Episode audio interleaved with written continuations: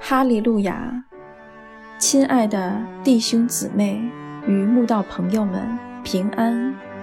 今天我们要分享的是《日夜流淌心中的甘泉》这本书中四月二日“即或不然”这篇灵粮。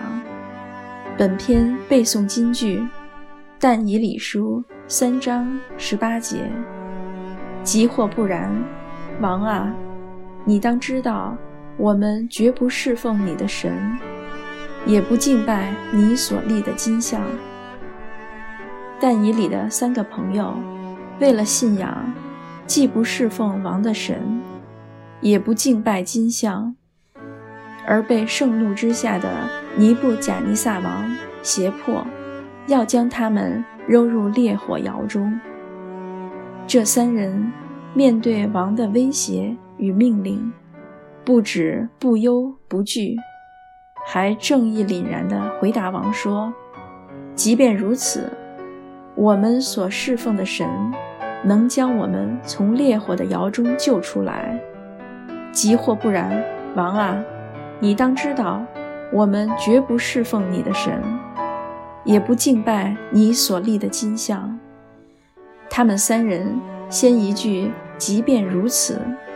再一句“即或不然”，八个字所代表的坚定信心，成为后世多少基督徒面对患难试炼时的座右铭。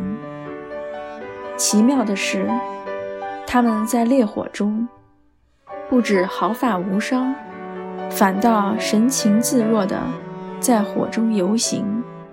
还有第四个人，如神子一般。在烈火窑中保护他们。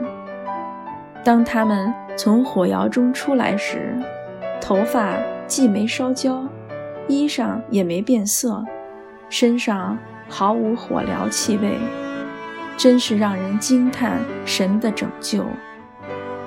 在这个信仰自由的年代，基督徒不必为了信仰付出生命的代价，也就少有人。必须用行动来表示即或不然的信心，但今日教会里却有一些同龄，对于自身的健康，真的用生命去实践对神即或不然的信心。他们觉得生命既然掌握在神手中，那就全然交托，所以不管如何患病。一生不看医生，不做检查，只是凭着单纯的信心，信靠神。纵使后来的结果未必比有病就去求医的人长寿，依旧无怨无悔。他们对神如此存着急或不然的信心，真是令我佩服。我是完全没有这等信心的人。